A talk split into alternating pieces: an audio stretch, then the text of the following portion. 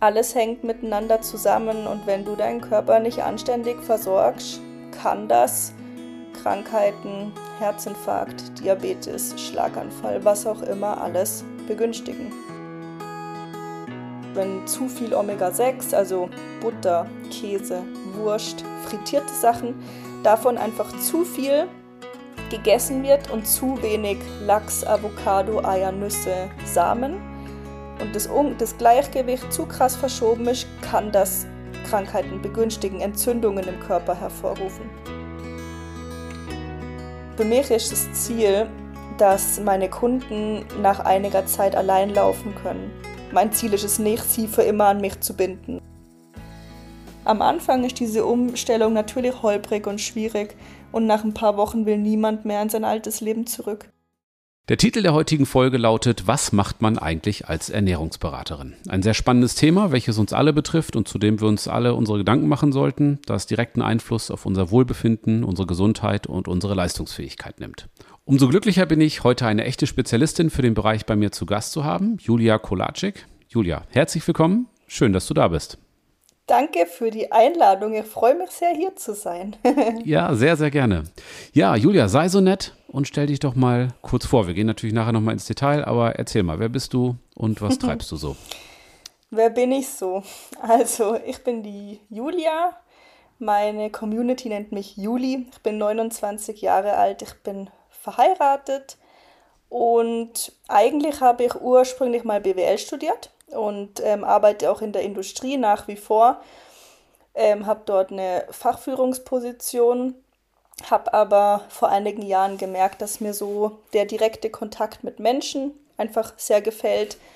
Ähm, ich sehr gerne interagiere, ich sehr gerne Menschen helfe und sie unterstütze. Und Sport und Ernährung war halt schon immer auch mein eigenes Thema auch aus einem eigenen Schmerz heraus, weil ich auch ähm, als Teenie Gewichtsprobleme hatte und somit viel ausprobiert habe. Und dann ist das irgendwie so in den Bereich gerutscht. Und jetzt mache ich das seit zwei Jahren, habe auch ein eigenes Nebengewerbe, habe mit zwei Geschäftspartnern ein eigenes Fitnessstudio, wo wir auch sehr eben auf Prävention ähm, aus sind. Nicht so ein klassisches Commercial Gym, sondern wirklich präventiv für die Gesundheit zu sorgen. Ähm, ich bin auch ein Fitness-Influencer. Auf Instagram könnt ihr mich finden unter Ernährungsberaterin Julia. Der Jan wird es wahrscheinlich auch nochmal dann in die Infobox knallen. Auf jeden Fall natürlich. Sehr zu empfehlen übrigens. Danke. Ich habe ein eigenes erstes Rezeptbuch. Ich gebe Kochevents. Also es ist super abwechslungsreich der Beruf, wenn man es abwechslungsreich gestalten möchte und kreativ ist. Und ja, ich glaube, das war es erstmal soweit. Einen eigenen Podcast habe ich auch, da dürft ihr auch gerne mal vorbeischauen und ich glaube, da werden wir nachher auch noch was dazu sagen. Ja, sehr gerne, auf jeden Fall. Genau, du hast gerade schon angesprochen ähm, und was du so erzählst, klingt ja verdächtig danach, als wenn du nicht unbedingt Langeweile hättest. Ne? Also äh, nee. viele, viele Baustellen, die du da so hast. ja, ja. ja, klasse, sehr spannend. Ja, in dem von dir angesprochenen Podcast sprichst du über Themen, die dich im beruflichen Alltag so begleiten oder im, im, Alltag als Ernährungsberaterin. Nimm uns doch mal so ein bisschen mit auf die Reise. Welche Herausforderungen haben deine Kunden und Kundinnen? Mhm. Warum also kommen die zu dir? mal so der Kla also ich muss dazu sagen, meistens kommen die Kunden leider erst, wenn sie es ist so die allerletzte Anlaufstelle, bevor sie völlig verzweifeln weil es leider, glaube ich, immer noch so ein schambehaftetes Thema ist. Und damit würde ich eben gern ein bisschen aufräumen, oder? Wir holen uns in jedem Bereich immer Hilfe. Und wenn es um so ein wichtiges Thema geht, wo es um unsere Gesundheit geht, drücken sich die Leute so, so lange davor. Und dann, was sind so die Fälle, warum sie bei mir sitzen? Heißhungerattacken, natürlich auch schon leider dann, wenn Krankheiten schon da sind ich würde mir wünschen, man würde mehr präventiv eben für sich ähm, ähm, sorgen und vorher kommen, bevor man krank ist. Übergewicht, ähm, ja, solche Sachen. Und sind das hauptsächlich, äh, hast du da irgendwie eine Zielgruppe? Ich meine, du selbst bist ja sehr fitnessaffin, sagtest gerade auch schon, du hast ein eigenes äh, Fitnessstudio. Mhm. Sind das hauptsächlich Sportler oder hauptsächlich Männer oder Frauen oder von allem etwas? Wie darf ich mir das so vorstellen? Es ist tatsächlich bunt gemischt. Also ich habe von ähm, Personen, die sich sehr leistungsorientiert bewegen im Sport, bis hin zu Klienten, die komplett frisch einsteigen, wo ich ihnen beim Einstieg helfe. Ähm, es sind mehr Frauen als Männer, aber auch da haben wir ähm, durch die Bank weg so alles. Wir haben alles an Altersgruppen. Ähm, was ich auch mache, ist, ähm, ich bin auch ausgebildet für Säuglinge und Kleinkinder. Das heißt, ich unterstütze auch Eltern bei der Beikosteinführung, wenn es da Schwierigkeiten gibt, oder bei der bei, ähm, Einführung von Familienkost und so weiter. Also ich habe so mit allen Altersgruppen zu tun und das macht es eigentlich auch super spannend. Ja, ja, das klingt sehr gut. Und ähm, deiner Meinung nach, welche Rolle spielt Ernährung für die körperliche Gesundheit und das, das allgemeine Wohlbefinden? Ich meine, man merkt es ja selbst auch, wenn ich mich schlecht ernährt habe, wenn ich jetzt irgendwie ein, zwei Tage lang nur Pommes und Pizza esse, dann, dann äh, merke ich das. Ne? Genauso als wenn ich mhm. äh, schlechten, äh, schlechtes Benzin tanke, dann fängt mein Auto wahrscheinlich auch irgendwann an zu holpern. Aber ähm, ja, aus deiner Sicht als Ernährungsberaterin, wie, wie spielt das zusammen? Wie interagiert das? Also ich behaupte, dass eine gesunde und ausgewogene Ernährung und Bewegung das Wichtigste ist und auch der größte Hebel ist, was unsere Gesundheit angeht. Und ich glaube, ja. dass es leider ganz vielen noch nicht bewusst ist. Weil wenn man sich das mal bildlich auch vor Augen hält, was du dir oben in, den, in die Luke reinlassest, damit arbeitet dein Körper. Ja. Und da wird so unbewusst und fahrlässig damit umgegangen, leider. Und unser Körper ist ein System, alles hängt miteinander zusammen und wenn du deinen Körper nicht anständig versorgst, kann das Krankheiten, Herzinfarkt, Diabetes, Schlaganfall, was auch immer, alles begünstigen. Ja, ja, absolut. Ja. Und ich denke tatsächlich auch, dass die meisten Krankheiten oder viele Krankheiten, die meisten ist vielleicht etwas anmaßend, aber äh, vieles, was an Diabetes so auftaucht, vieles, was an, an, an mit, halt mit ungesunder Ernährung zusammenhängt, mhm. bis hin zu Krebs und so weiter, hätte dann irgendwie auch verhindert werden können.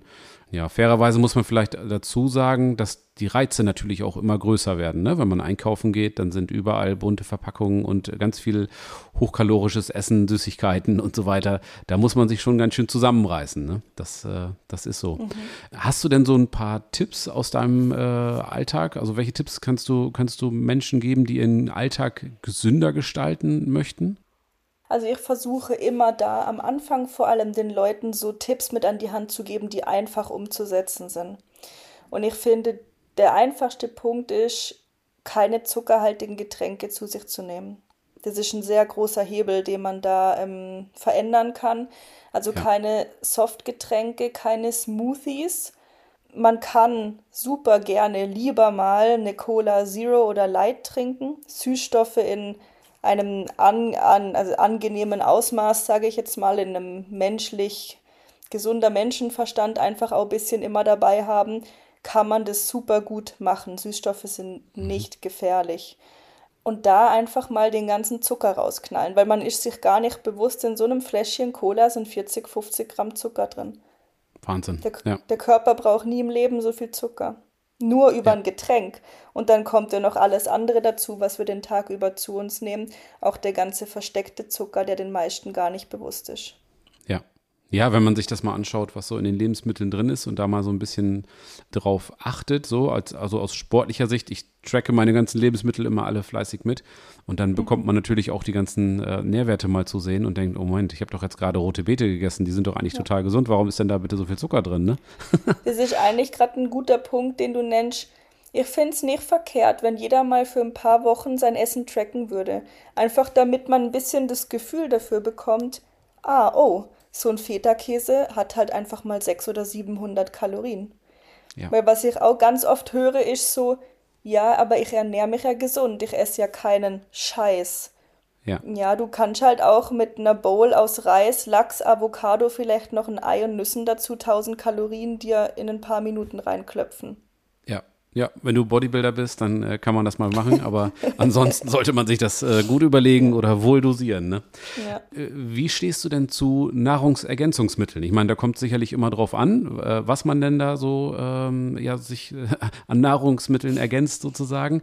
Und dann kommt es sicherlich auch auf die Umstände an. Wenn man jetzt kein Sportler ist, kann man sich äh, sicherlich darüber unterhalten, ob man denn unbedingt Whey und Kreatin und so weiter braucht. Mhm. Aber so ganz allgemein, bist du da dem zugeneigt, abgeneigt oder neutral? Neutral?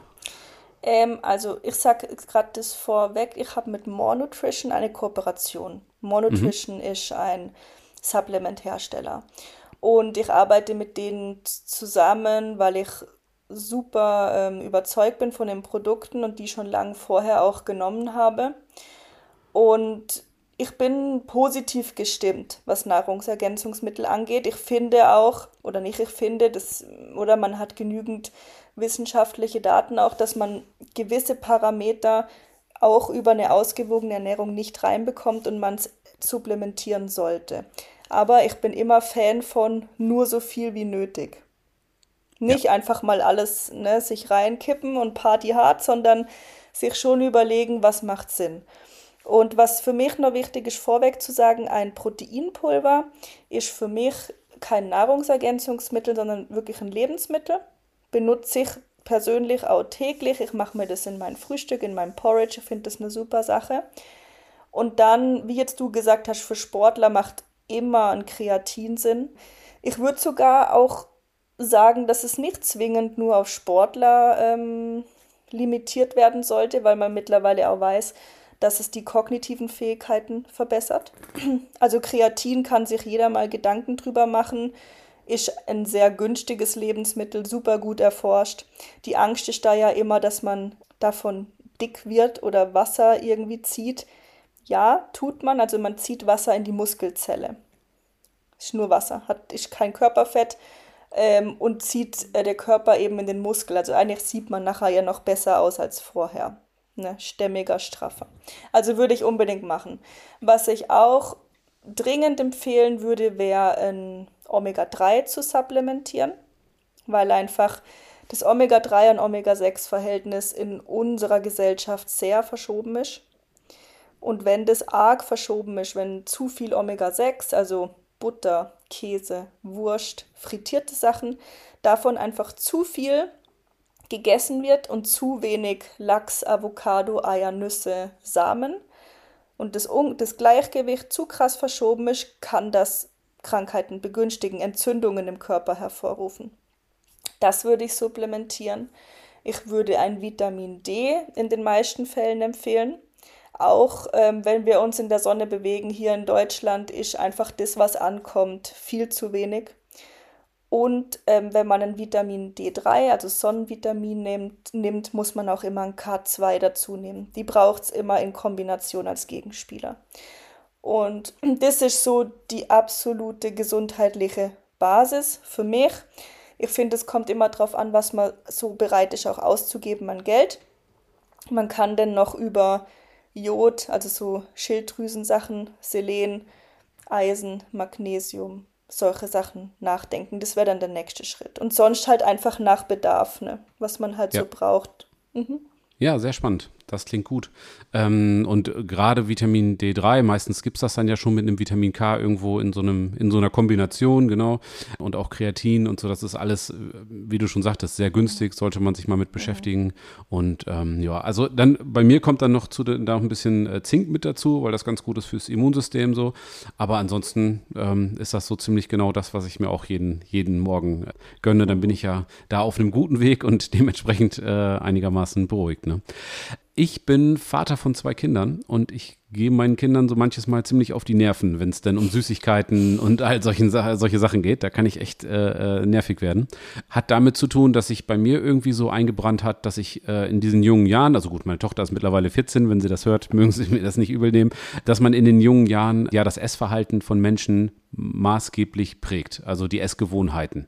Ähm, und dass sich das dann in jungen Jahren, klar, die bewegen sich viel, die haben einen ganz anderen Stoffwechsel und, und stecken das ganz anders weg, als wenn ich mir irgendwie fünf Eis und drei Cola reinpfeifen würde. Aber wie stehst du dazu? Ist das, ist das tatsächlich so, dass man in den jungen Jahren das Essverhalten ähm, maßgeblich prägt? Mhm.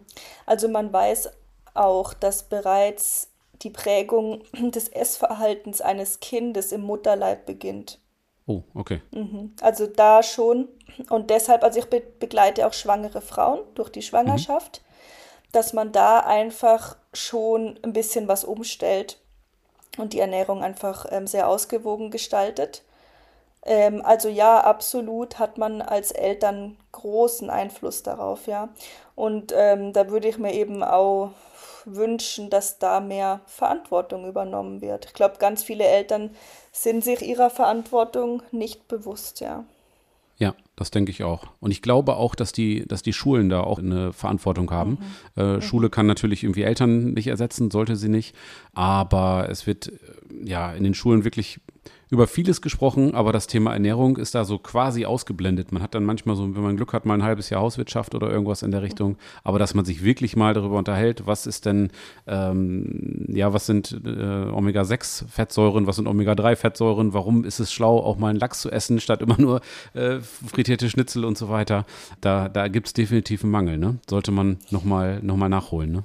Ja, also ich biete das auch an, dass ich in Schulen gehe. Habe ich auch schon gemacht. Okay. Was halt schade ist, dass nie Budget da ist für solche Sachen. Das heißt, ähm, ja, ich habe dann einfach mal for free so eine Stunde gegeben, weil ich halt, mhm. weil mir das wichtig ist. Und super. ich fand das super schön. Das war mit der Klasse auch toll und ich würde sowas gerne viel öfters machen. Aber es ist ähm, immer das Geld das Problem oder vielleicht auch einfach die Priorität, die man dem Ganzen gibt. In Kindergärten ähm, komme ich da so an das oder stoße ich an dasselbe Problem, dass halt einfach kein Geld da ist dafür leider. Habe auch schon dem Vereinzelten so Elternabende gegeben. Und was ich aber super schön fand, letztes Jahr, wir haben hier in der Umgebung so einen privaten Kindergarten. Das ist halt natürlich anders oder die Eltern ja, zahlen da viel Geld und dann wird anders mit dem Geld auch vielleicht gewirtschaftet. Und da durfte ich hingehen, da haben wir ein ähm, morgendliches Frühstücksbuffet zusammen erarbeitet für die Kinder. Klasse. was es da denn so alles gibt, dass sie sich selber auswählen können, dass die Köchinnen zusammen mit den Kindern Essen auch vorbereiten. Die haben einen eigenen Garten, wo sie eigenes Obst abnehmen und Marmelade mit denen machen. Also richtig, richtig schön. Perfekt. Natürlich leider nicht ähm, die Norm so. Und dort ähm, haben wir dann auch so regelmäßig Elterncafés gehabt und das war echt richtig toll. Schön. Ja, das ist ja. gut. Wunderbar. Und den Kindern dann auch beizubringen, dass äh, gesunde Nahrung nicht unbedingt immer irgendwie, das muss nicht nur gedünsteter Fenchel sein, das kann auch was wirklich mhm. Leckeres sein, ne? Also so eine Pflaume, eine Birne, keine Ahnung, alles Mögliche. Ihr müsst unbedingt mal auf meinem Instagram-Profil meine Süßkartoffel-Brownies machen. Die Kinder fahren da voll drauf ab. Und niemand okay. merkt, dass da Süßkartoffeln drin sind. Ja, ist gemerkt. Sehr gut. Klasse. Ja, auf deinem Instagram-Kanal, da bin ich sowieso, ja, fleißiger Follower, weil da immer schöne, interessante, proteinreiche Rezepte mit dabei sind. Ne? Also den Wackelpudding zum Beispiel, den kann ich auch empfehlen, aber gut, das wird jetzt äh, zu weit führen. Ne? Wie darf ich mir das denn vorstellen, wenn ähm, eine Kundin zum Beispiel zu dir kommt und ja sagt, Mensch, ich habe Probleme, ich fühle mich unwohl, ich bin, keine Ahnung, bin krank äh, oder ich bin, fühle mich zu dick oder ich bin zu dick oder wie auch immer. Wenn du solche Ernährungspläne erstellst, also das sind, sind ja nicht nur die Ernährungspläne, dein, deine Dienstleistung ist ja noch viel, viel weiter natürlich. Mhm. Aber wie, wie läuft sowas ab? Also ähm, als allererstes darf die Klientin der Klient einen Erhebungsbogen ausfüllen mhm. und mir dort schon mal ganz viel Daten übergeben, dass ich schon mal im Vorab weiß, was kommt auf mich zu, wie muss ich mich darauf einstellen. Und dann wird fünf bis sieben Tage Ernährungsprotokoll geführt. Mhm. Das hat den Hintergrund, sage ich ganz ehrlich, zum einen, dass ich mir ein Bild machen kann vom Ernährungsverhalten. Zum anderen ist es aber auch einfach eine weitere Hürde, weil die Leute, die es nicht ernst meinen, die fliegen da raus. Okay. Und das ist für mich eine Art der Vorselektion, weil für mich ist ganz wichtig, ich möchte mit Menschen arbeiten, die das wollen. Ja. Und in der Vergangenheit ist mir das leider oft passiert, dass es dann ja so mehr schlecht als recht irgendwie so halbherzig gemacht wurde. Und das ist für mich und für den Klienten nur unangenehm. Ja. Ähm, auf jeden Fall danach ähm, macht man dann ein Gespräch aus fürs Erstgespräch äh, einen Termin aus fürs Erstgespräch. Und da ist mir einfach ganz wichtig, dass ähm, wir den Alltag des Klienten auseinandernehmen und analysieren. weil die Ernährung muss da reinpassen, für jeden Einzelnen zugeschnitten. Und dafür muss ich den Alltag verstehen. Wann stehst du auf? Wann hast du Zeit? Für Frühstückspause, Mittagessen hast du eine Mikrowelle im Geschäft, kannst du dir Essen vorbereiten, musst du auswärts was holen und so weiter. Mhm. Also das wird wirklich an den jeweiligen Tag dann angepasst. Und man hat ja mit mir alle drei Monate Face-to-Face-Gespräche oder auch online für die, die weiter weg wohnen. Und jede Woche haben wir Feedback-Tag. Also wir mhm. hören uns auf regelmäßiger Basis, wo natürlich auch immer Fragen aufkommen. Und mir ist halt wichtig, dass ich das erkläre. Warum machen wir was? Warum nehmen wir jetzt zu jeder Mahlzeit Proteine zu uns? Warum essen wir regelmäßig? Weil für mich ist das Ziel, dass meine Kunden nach einiger Zeit allein laufen können. Mein Ziel okay. ist es nicht, sie für immer an mich zu binden, oder? Ja, ja. Okay, also so eine Starthilfe und einfach auch ein, ein Bewusstsein dafür zu entwickeln, und dann auch wahrscheinlich, das hat äh, mein Trainer mir auch mit auf den Weg gegeben, wirklich jedes, alles, alles, alles, alles mitplotten. Natürlich irgendwie Wasser und einen Kaffee ohne Milch nicht. Aber ähm, mhm. wie oft läuft man im Büro irgendwo mal vorbei und irgendjemand drückt einem noch irgendwie einen Keks in die mhm. Hand und hier noch einen Snickers und so weiter. Und ähm, am nächsten mhm. Tag steht man auf der Waage und denkt, hm, Moment, wo kommen denn die 1,2 Kilo schon wieder her? Ich habe doch äh, mich gestern gesund ernährt, ne? ja, ja, spannend. Genau, ja. ja, also du gehst da ganz individuell ran. Du guckst dir tatsächlich ganz genau an, was für Lebensumstände sind sind da, wie ist äh, der oder diejenige äh, gebaut und natürlich irgendwo, klar, eine Schreibtischtäterin hat einen anderen äh, Umsatz als ein, ja, eine Dachdeckerin oder keine Ahnung, wie auch immer, ne? Das ist ja irgendwo logisch. Welche Rolle spielt denn die Ernährung in verschiedenen Lebensabschnitten? Also bei Kindern, Jugendlichen, Erwachsenen, Senioren, Gibt das, muss man da irgendwie auf unterschiedliche Dinge achten? Also äh, müssen Senioren sich anders ernähren als äh, zum Beispiel ein 30-Jähriger? Boah, schwierige Frage. Ich glaube, es ist in jedem Alter super wichtig. Ja. Es wird aber vor allem Proteine und Krafttraining werden immer wichtiger, je älter du wirst. Weil einfach, man weiß es, ich glaube, ab dem 30. Lebensjahr sogar schon, setzen gewisse Abbauprozesse ein.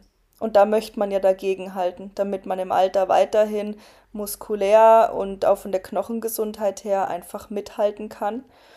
Und wie oft ist uns wahrscheinlich auch schon im eigenen Umfeld passiert, dass ja die Oma gestürzt ist und dann x Knochenbrüche hatte und man kann das schon vorbeugen, wenn man sich ausgewogen, proteinreich ernährt und Krafttraining macht. Ja, mhm. ja spannend. Das klingt gut. Gibt es bestimmte Ernährungsweisen, die du empfehlen kannst? Also ich meine, da gibt es ja ganz viel, von ketogener Ernährung über, keine Ahnung, mediterran und ähm, Paleo gibt es, glaube ich, noch. Und äh, also mhm. das ist ja alles voll damit und äh, wahrscheinlich sind das auch ganz oft irgendwelche, ja, Business-Konzepte, die dahinter stecken von Leuten, die dann mit irgendwelchen Büchern und so weiter und Kursen viel mhm. Geld verdienen. Wie stehst du dazu, zu solchen ja, Ernährungskonzepten, nenne ich das mal? Ja, jetzt sage ich was völlig Langweiliges, aber eigentlich ist es einfach so. Es gibt drei Makronährstoffe: Proteine, Kohlenhydrate und Fette. Und jeder davon sollte gegessen werden. Alles von Low Carb, Low Fat. Wie du es gesagt hast, es sind nette Business-Ideen. Leute machen damit viel Geld aber wirklich langfristig funktioniert nur, wenn du deinen Körper mit allem versorgst. Es hat einen Grund, dass es drei Makronährstoffe gibt. Es ist nicht gemeint, dass einer davon ähm, drastisch reduziert wird über einen langen Zeitraum oder nicht zu sich genommen wird. Klar, wenn man am Abnehmen ist, muss man vielleicht mal die Kohlenhydrate ein bisschen runterfahren. Davon stirbt ja. keiner. Alles in einem gesunden Maß ähm, und auch immer angepasst da ans Aktivitätslevel. Eine ketogene Ernährung macht in meinen Augen nur Sinn bei einem Diabetesfall zum Beispiel. Kann man mhm. das machen?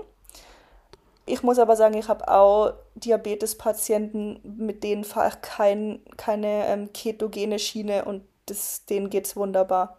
Also okay. auch da muss es nicht sein. Das ist Präferenzsache, womit du gut klarkommst. Und ich glaube halt, eine ketogene Ernährung ist so einschränkend im Alltag, dass das langfristig nichts äh, nicht befriedigend ist. Ja, ja, das ist schon hardcore, ne? Muss man äh, den mhm. Zuhörern und Zuhörerinnen vielleicht nochmal kurz erzählen. Das ist wirklich so eine mhm. No-Carb-Ernährung. Ähm, also es gibt dann wirklich sehr fettlastig das Ganze und äh, ja, Eiweiß halt, ne? Ja, ja ich selbst. auch wirklich, ja? Sorry, ein Oberlimit ja. von 30 Gramm Carbs, dass du in der Ketose bleibst. Und das ja. erreicht man schon, wenn man nur grünes Gemüse zu sich nimmt. Also da muss man wirklich jedes Gramm, du kannst nirgends auswärts essen, das ist überhaupt nicht alltagstauglich. Ja. Ich habe das, äh, ich habe schon einiges ausprobiert, bevor ich dann mit dem Lukas zusammengearbeitet habe und ich habe auch diese ketogene Ernährungsform mal ausprobiert und das ist wirklich krass. Also am Anfang, man kriegt dann natürlich irgendwie erstmal Kopfschmerzen und so weiter, weil es einen Mangel gibt und der Körper fängt dann durch diese Ketose, ist jetzt weitreichend, aber irgendwann auch an, ähm, selbst Kohlenhydrate sozusagen herzustellen. Also jetzt mal ganz, ganz einfach formuliert. Wenn ich was Falsches sage, gerne dazwischenhauen. Ne? Aber das ist schon krass und was man dann auch für ein Jabbel bekommt auf, also so ein, so ein, so ein Hyper, keine Ahnung, Ahnung, was es noch für Synonyme dafür gibt, auf so Sachen wie, wie ein Apfel oder so. Das ist irgendwie, sagt einem das der normale Menschenverstand. Irgendwie ist das sollte das, also ja, ist, ist, das keine mal, gute Idee, ne? Also ein Apfel, ne? Es ist ja. ein Apfel ist ein Stück Obst so. Also ja. ja. ja. Wenn man sich das verkneift, dann muss man mal drüber nachdenken, ob das die beste Idee ist. Ne? Ähm, was ich in meinen, ich hab, musste auch ein bisschen äh, abspecken und was ich für ein Problem hatte oder Herausforderung oder wie auch immer, war dieses, also ich weiß nicht, ob ich da wirklich schon von einem Nachtesser-Syndrom sprechen kann. Ich glaube, das ist ein eigenes mhm. Krankheitsbild, aber ich habe es äh, oft gehabt, dass ich immer so eine Stunde nach dem Schlafen, keine Ahnung, immer so zwischen 10 und 12 wach geworden bin und bin also nicht hungrig ins Bett gegangen und hatte dann nach dem Aufwachen den äh, Hunger des Todes. Also wirklich richtig Jabbel und richtig Jabbel auch auf, auf ähm, hochkalorisches Essen. Also wirklich mhm. irgendwie das Stück Sahnetorte, die Tüte Gummibärchen, was auch immer. Und ich bin dann so halb schlaftrunken, sage ich mal, irgendwie zum, zum Kühlschrank äh, getorkelt oder zu der berühmten Süßigkeiten-Schublade ähm, und habe dann da gesündigt und bin am nächsten Morgen aufgewacht und dachte, scheiße, was habe ich denn da wieder gemacht? Äh, ist das, ist das ein seltenes Phänomen oder kommst du damit öfter auch mal so in Verbindung? Ähm, ich habe Klienten, die damit zu kämpfen hatten oder haben, ja. Ja. Und ich sag mal, von diesem Nacht Nachtesser-Syndrom, was du jetzt gesagt hast, ich kenne das Krankheitsbild nicht, muss ich dazu sagen. Aber es ist so, dass es nicht die Normalität sein sollte, dass man nachts wach wird und dann Kühlschrank geht, also, gehst. Ja. Also du unterbrichst ja auch die ganze Erholung des Schlafes, den ganzen Prozess. Und warum kann sowas passieren? Das, was du beschreibst, ist für mich ein ganz klares Zeichen von entweder, wie viel hast du da wöchentlich abgenommen? Weißt du das noch? Also ich war, das war schon krass, ich war dann auf 1600 Kalorien. Äh, normalerweise sind, müsste ich so bei 2200 liegen. Also das war schon, ne, war genau. vielleicht ein bisschen viel des Guten. Ja, war ein ganz klares Zeichen vom Körper, Kollege, das ist eine Nummer zu hart, steh auf. Ja. Und gib mir Energie. Und vor allem, wie du es gesagt hast, dieses Hochkalorische, das war ja nicht, du hattest so Hunger, dass du wirklich dir Gemüse geholt hast, sondern dein Körper hat geschrien nach schnell viel Energie. Genau. Ja. Und das ist für mich ein Zeichen ähm, zu hohes Kaloriendefizit. Mhm. Ähm, der Körper holt sich das irgendwann, ob du das möchtest oder nicht. Irgendwann kannst du nicht mehr dagegenhalten. Was es auch sein kann, ist ähm, zu unregelmäßig gegessen den Tag über. Ich gucke mit meinen Klienten, dass sie drei, idealerweise vier Mahlzeiten haben, regelmäßig so verteilt. Ja. Und eben da auch zu gucken, wie ist die Verteilung der Makronährstoffe, kommt von jedem Makronährstoff genug rein. Und dann hat sich das bisher bei allen erübrigt. Da steht keiner mehr nachts auf und muss essen. Ja, weil ich tatsächlich auch jemand bin, der ähm, ich äh, mache dieses, also das wusste ich vorher nicht, dass es so heißt, aber dieses intermittierende Fasten, dass ich tatsächlich einfach das Frühstück weglasse. Ich mache morgens immer meinen Sport und äh, esse dann ab Mittag äh, was und komme damit sehr gut zurecht. Ich habe auch keinen Hunger oder das, also es stört mich überhaupt nicht. Mhm. Und habe dann auch oftmals über Tag dann irgendwie offensichtlich zu wenig äh, gegessen. Habe mich aber nicht gestört. Bei, bei der Arbeit war ich irgendwie abgelenkt und dann hat man noch einen Kaffee getrunken und, und wie es dann so ist. Und gegen Abend merkt man dann natürlich, okay, ne, jetzt so ein Schwein mit Erdbeeren, das wär's. dann kommt der große Hunger und der Körper will das dann äh, gerne nachholen. Ja, und das, ich denke mal, das war dann das wahrscheinlich das ähm, ja, schlechte oder falsche Mealtiming, wie es so schön neudeutsch heißt. Also die, die, das Timing der Mahlzeiten war dann wahrscheinlich ähm, nicht so, wie mein Körper das gebraucht hat, ne?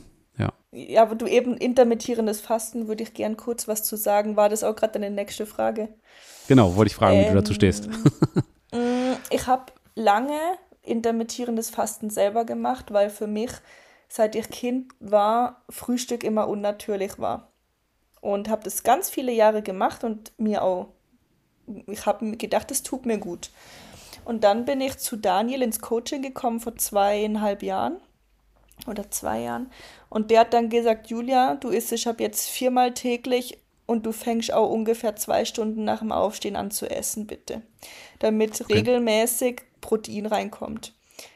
Und dann habe ich erstmal gemerkt, wie ich mich fühlen kann und dass ich mich eigentlich mit intermittierendem Fasten nicht gut gefühlt habe.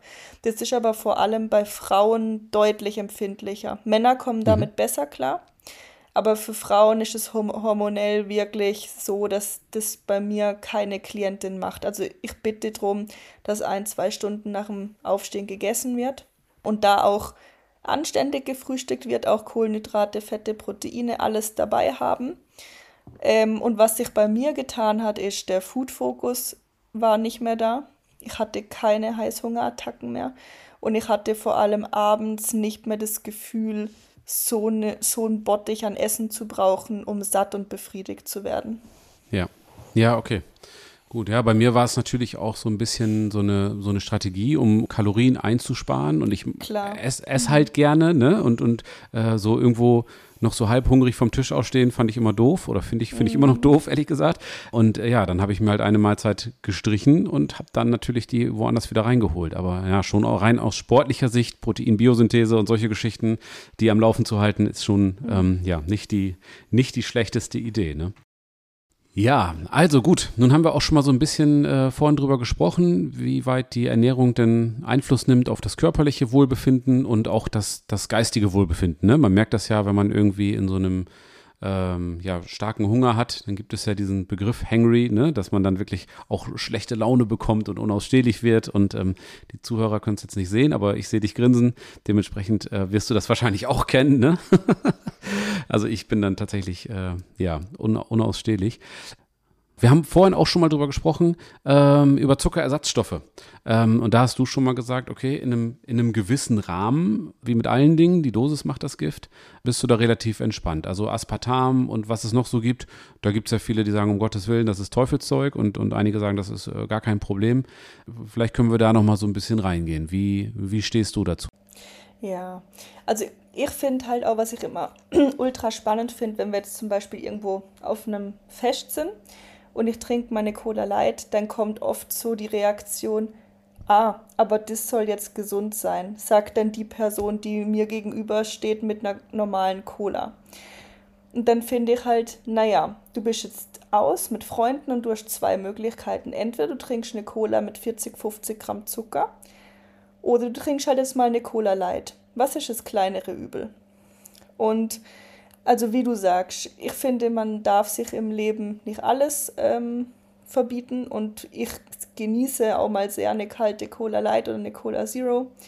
Und ich meine, wir leben in Deutschland. Alles, was auf den Markt kommt, wird getestet und geprüft, bevor das freigegeben wird.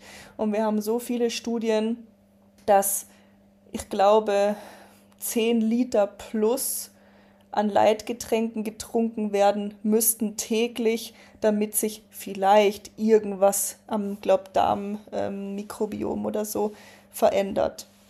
Ähm, also so, so viel trinkt keiner von uns. Ich denke, das ist sowieso so eine Geschichte, ähm, die wir uns mhm. viel zu sehr abtrainiert haben, ne? dass man sich auf sein eigenes Gefühl verlässt. Also auch einfach dafür, was gesund ist, was ungesund ist.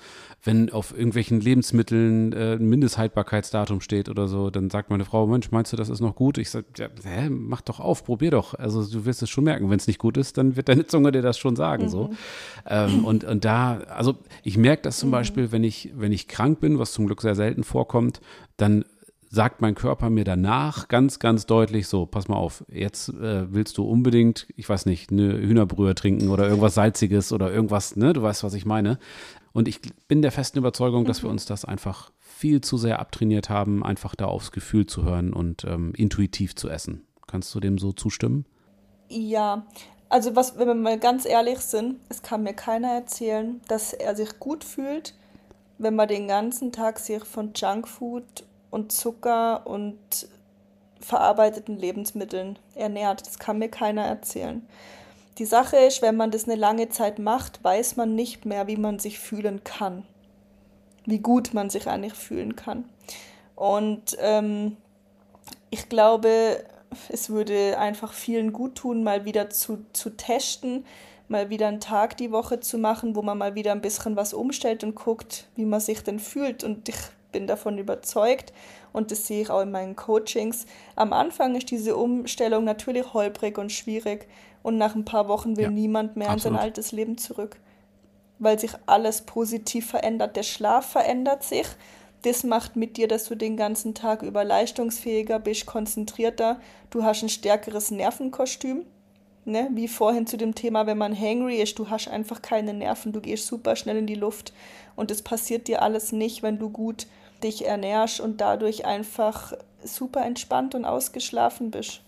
Ähm, bei mir ist es noch extremer. Ich kann das mal erzählen. Ich gehe da auch ganz offen mit um, weil ich da nichts ist, was mir irgendwie, was mir unangenehm sein muss. Äh, bei mir ist vor ein paar Jahren ADS, äh, also nicht ADHS, sondern ADS diagnostiziert worden. Und bei mir ist das mit den Kohlenhydraten zum Beispiel so eine Geschichte, wenn ich zu viel Kohlenhydrate esse, also irgendwelche Süßigkeiten oder irgendwas anderes Kohlenhydratreiches, dann merke ich, okay, Jetzt äh, kriege ich wieder Knoten im Kopf. Das waren definitiv zu viele Kohlenhydrate. Also ähm, jeder, der mir erzählt, dass das keinen Einfluss nimmt auf, äh, auch auf die Psyche, ähm, ja, dem kann ich dann deutlich ähm, widersprechen. Ne? Und du hast diese ganz kurzfristige Befriedigung, die dir dieses Stück Pizza gibt oder der Burger oder was auch immer und die zahlst du dann definitiv ähm, mit, mit vielen Zinsen wieder zurück. Und wenn ich das so im Freundeskreis äh, thematisiere, na ja, dann gibt es mhm. da rollende Augen und so weiter. Ich sage, probier doch einfach mal eine Woche und dann unterhalten wir uns wieder. Ne? Also ich kann dem nur zustimmen, was du sagst.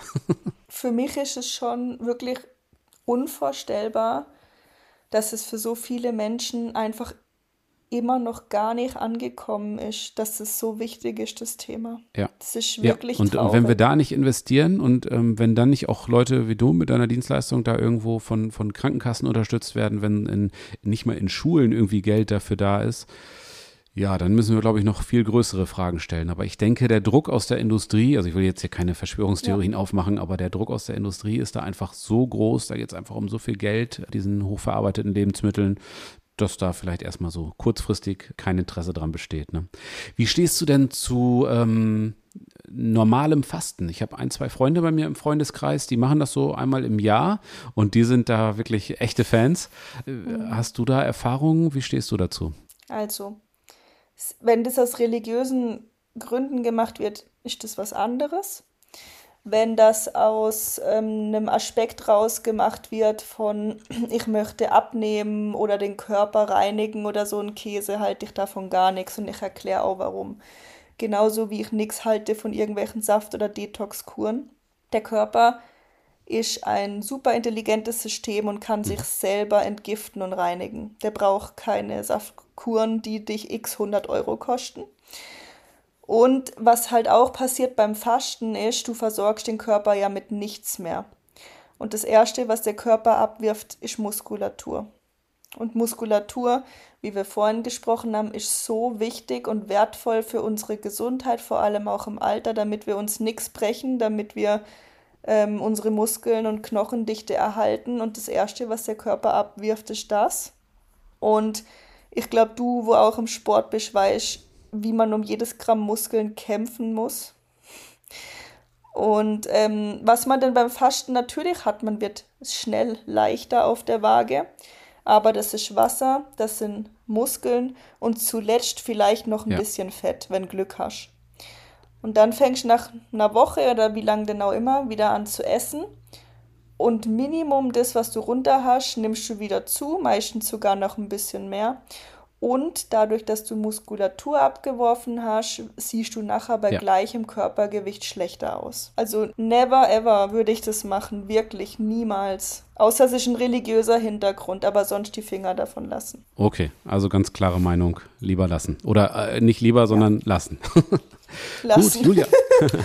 kommen wir, kommen wir zur, zur letzten Frage und das ist äh, die Frage, die ich immer zum Schluss stelle.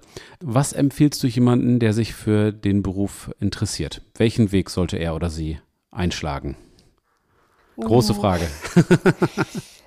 ja, ist super schwer, weil eigentlich bin ich auch sehr komisch auf diesen Weg gekommen oder zu diesem Beruf, oder? Ich habe eigentlich was ganz anderes gemacht Industrie und BWL und dann mich selber weitergebildet, ganz viel. Muss ich wirklich sagen, ich habe mir so gut wie alles selber angeeignet. Mhm. Und ich habe dann damals einfach, damit ich halt ein Zertifikat und einen Wisch habe, um den Kunden meine Glaubwürdigkeit auch zu untermauern, habe ich dann bei Online-Trainerlizenz noch eine Ernährungsberaterausbildung gemacht. Mhm. Bin ich aber ehrlich, alles, was da drin stand, war für mich nichts Neues. Es war für mich wirklich nur, damit ähm, ich zeigen konnte, hör zu, ich habe eine Ausbildung in dem Bereich. Okay. Ähm, das ist mein Weg. Ich habe mir wirklich alles selber über Podcasts, YouTube-Videos von einem Brozap, kennst du sicher, oder? Natürlich, ja, ja, klar. Super guter Typ. Von dem habe ich alle Trainingspedias, Ernährungspedias. Ein Daniel Kubik, ein Patrick Teutsch, ähm, Podcasts anhören, YouTube-Videos anschauen, euch Literatur holen und dann ist es wirklich einfach so, du, du machst schon die Erfahrung und lernst am Kunden, an dir selber und am Kunden, so ist es einfach. Und ich habe ganz viele Kunden am Anfang für ein Appel und ein Ei halt betreut, um Erfahrungen zu sammeln und um Ergebnisse vorweisen zu können, um zu zeigen, zeigen, hey, guck mal, hier bin ich und das kann ich. Und da habe ich halt natürlich am Anfang ganz viel ja für Umme gemacht. Für nichts, mhm. also für, für gratis eigentlich auch, gell? Ja, dein Lohn war halt, dass heißt, du gelernt hast, ne? Ja. genau. Was aber nicht heißt, dass das der, der Way to go sein muss. Ich meine, man kann auch direkt, habe ich jetzt viele Interessentinnen, die nach der Schule gern sofort eine Ausbildung in dem Bereich machen möchten. Kann man auch machen. Ja, ja, spannend. Sehr gut. Und ja. Bedarf ist auf jeden Fall ganz, ganz viel da, ne? Ja, und ich muss sagen, für mich war es ultra wertvoll, habe ich erst diesen BWL-Hintergrund gemacht, weil als Ernährungsberater bist du in der Regel ja meistens selbstständig und mhm. das muss man halt auch im Griff haben. Ja, klar. Und man ist nicht der geborene Selbstständige, so wie es viele sich wünschen würden und es ist auch nicht nur witzig und, und einfach und von dem her kommt mir das sehr zugute, ja, dieser ja. Umweg, den ich gegangen bin. Definitiv, auf jeden Fall. Und wenn man das dann so autodidaktisch lernt und an sich selbst auch ausprobiert, in Anführungsstrichen, dann ist das Schöne ja, dass man dann auch äh, direkt die Ergebnisse merkt. Ne? Also man merkt ja, okay, damit geht es mir besser oder das funktioniert oder was auch immer man für Ziele ähm, verfolgt. Ne? Ja, Julia, dann sind wir soweit durch. Ich bedanke mich ganz, ganz herzlich bei dir. Das war wirklich sehr, sehr spannend. Ähm, könnten uns jetzt wahrscheinlich noch irgendwie stundenlang darüber unterhalten. Aber das, was du so erzählt hast, äh, wirklich, wirklich klasse und äh, hast uns einen ganz tollen Einblick gegeben. Vielen Dank für deine Zeit. Ich hoffe, wir bleiben in Verbindung. Und äh, ja, dann schicke ich dir ganz, ganz liebe Grüße in den Süden, ganz in den Süden. Ne? Ich glaube, fast yeah. an der Schweizer Grenze. Ne? Voll an der Schweizer Grenze. Ich kann zehn Minuten mit dem Auto bin ich drüben. Sehr gut. Ja, schöne Gegend. Alles klar. Vielen Dank. Danke dir. Bis bald. Ciao, ciao.